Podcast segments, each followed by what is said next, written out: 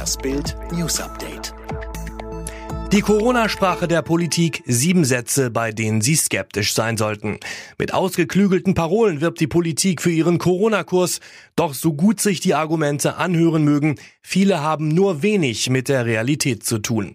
Schlimmer noch, diese Sprache verhindert kluge Ideen, macht unnötig Angst, versteckt eigenes Versagen. Bild sagt, bei welchen sieben Sätzen von Politikern Sie skeptisch sein sollten. Große Bildumfrage. So viel Weihnachtsgeld zahlt Ihre Firma.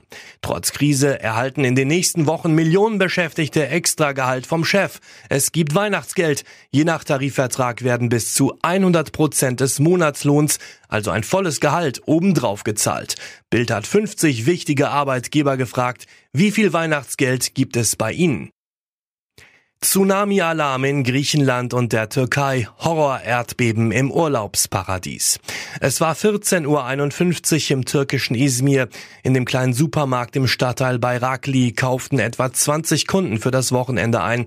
Dann bebte die Erde tödliche 30 Sekunden lang und das einstürzende elfstöckige Gebäude begrub Kunden, Angestellte und Anwohner unter sich. Erst Erdbeben, dann Tsunami im Mittelmeer. Die Behörden haben bis zur Nacht 22 Tote und mehr als 800 Verletzte gezählt.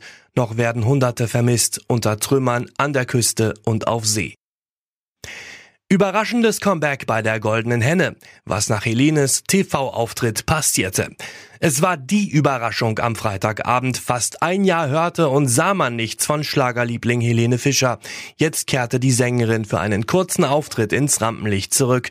Bei der Verleihung des Publikumspreises Goldene Henne im MDR trat Helene überraschend auf die Bühne. Doch so schnell sie da war, so schnell war sie auch wieder weg. Bild weiß, was Helene nach ihrem Auftritt trieb. Schalke verschenkt Führung gegen Aufsteiger. Kein Pünktchen Hoffnung. Der Horror auf Schalke hört auch am Halloween-Wochenende nicht auf. Nur 1 zu 1 gegen den VfB Stuttgart. Wieder kein Sieg. Schalke holt immerhin einen Punkt gegen den Aufsteiger. Hoffnungen kann der aber nicht machen, denn die Gruselserie geht weiter. Schalke ist nun seit 22 Ligaspielen ohne Sieg.